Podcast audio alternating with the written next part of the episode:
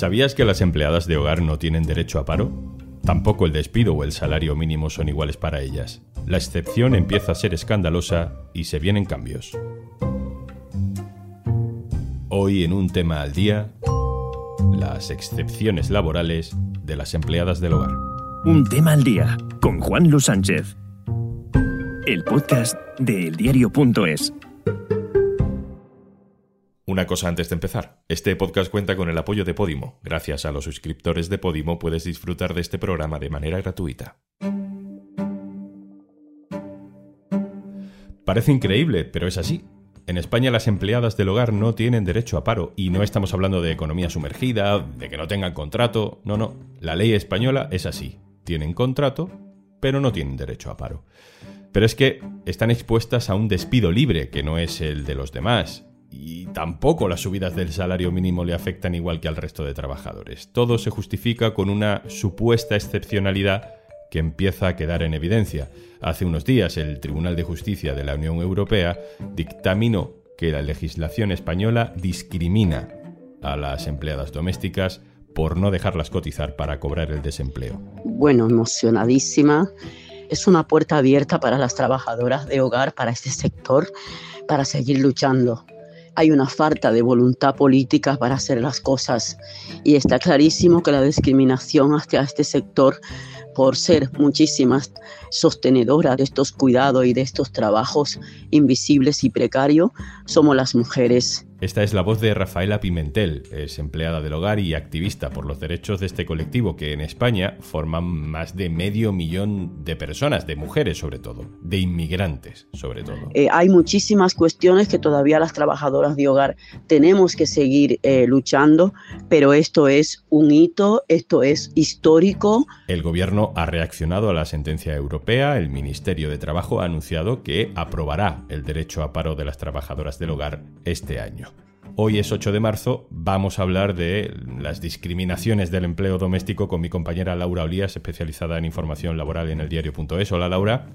Hola, ¿qué tal? Lo primero, la sentencia, que nos saca los colores. ¿Qué es lo que dice? La sentencia del Tribunal de Justicia de la UE es muy importante porque viene a decir que el sistema de la seguridad social en España, que no permite a las trabajadoras del hogar cotizar ni tener protección por desempleo, puede suponer una discriminación para las mujeres. Es contraria a la Directiva Europea de Igualdad entre hombres y mujeres en seguridad social. ¿Y por qué tiene que llegar esto a nivel europeo? ¿Cómo llega este caso hasta la justicia europea? Este caso llega a través de la pregunta prejudicial, una cuestión prejudicial que eleva un juzgado de Vigo que recibe la denuncia de una trabajadora del hogar en Galicia que quiere cotizar para tener prestación por desempleo. Es un caso muy particular porque esta trabajadora va a la seguridad social acompañada de su empleadora de la mano trabajadora y empleadora van al sistema a decir, oigan, quiero cotizar, quiero cotizar por esta trabajadora, yo también quiero cotizar para tener derecho al paro.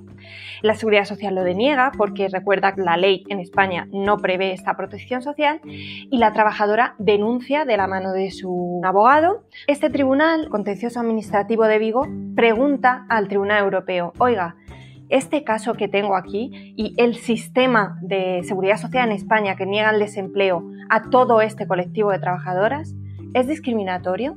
Y aquí es cuando responde este tribunal al magistrado y le dice, con todos estos argumentos, cabe decir que el sistema se opone a la legislación europea que garantiza la igualdad entre hombres y mujeres. Pero con la pandemia, esta situación se ha visto más agravada. Y eso que hemos sido consideradas personal esencial. Las que trabajaban de interna, pues continuaban trabajando sin descanso, incluso los fines de semana y los festivos que se tuvieron, lo cual las llevó incluso algunas a sufrir privación de libertad. Y lo digo tal cual, ¿por qué? Porque la amenaza era, si tú te vas, si tú vas a descansar un día a tu casa, si tú vas un día a ver a tu familia, no vas a volver aquí porque te despedimos. Entonces, ante esa amenaza, ante ese chantaje, por supuesto, muchas decían, tengo miedo más a no llegar a fin de mes que contagiarme del, del COVID-19. Estamos escuchando a Carolina Elías, es presidenta del colectivo SEDOAC, Servicio Doméstico Activo. Son sus palabras al recoger uno de los premios de Salambre que entrega cada año el diario.es. Lamentablemente hay una deuda histórica con el sector del empleo del hogar y los cuidados, porque hay una falta de reconocimiento de el valor de este trabajo con el cual las familias, sobre todo, no podría ser posible su vida en el mercado laboral o fuera de sus casas, porque cada familia sale de su casa confiadas de que los niños y niñas o las personas mayores están siendo debidamente cuidadas por otra persona. Laura sorprende que tratándose de una función tan importante que fue definida como esencial en la pandemia, la cobertura social sea tan precaria todavía. ¿Qué es eso de que el despido y el salario mínimo no funcionen igual tampoco para ellas? En el caso del despido es una de las mayores reivindicaciones también ligadas al paro. Y es que las mujeres empleadas del hogar tienen una fórmula de despido libre, sin causa, que no existe para el resto de trabajadores. La relación laboral de estas trabajadoras se entiende como especial. Están trabajando en hogares, no en empresas al uso, y siempre ese ha sido un poco el paraguas en el que se han enmarcado muchas excepciones para ellas. Y el despido libre, que se denomina desistimiento, es uno de ellos. Es decir, un hogar puede echar a la trabajadora por ninguna causa, simplemente pues porque ha perdido la confianza en ella o por cualquier cuestión, no tiene que alegar nada.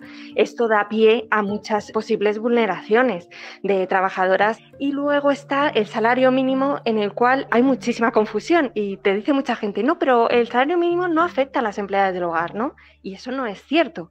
Si tuvieras una empleada del hogar, por ejemplo, de cuidados, que está todo el día cuidando a una persona mayor, ocho horas, ¿no? O sea, con jornadas completas, el salario mínimo es el mismo que para todos los trabajadores. Pero es verdad que las trabajadoras del hogar muchas veces no tienen esas jornadas tan amplias, sino trabajan algunas horas.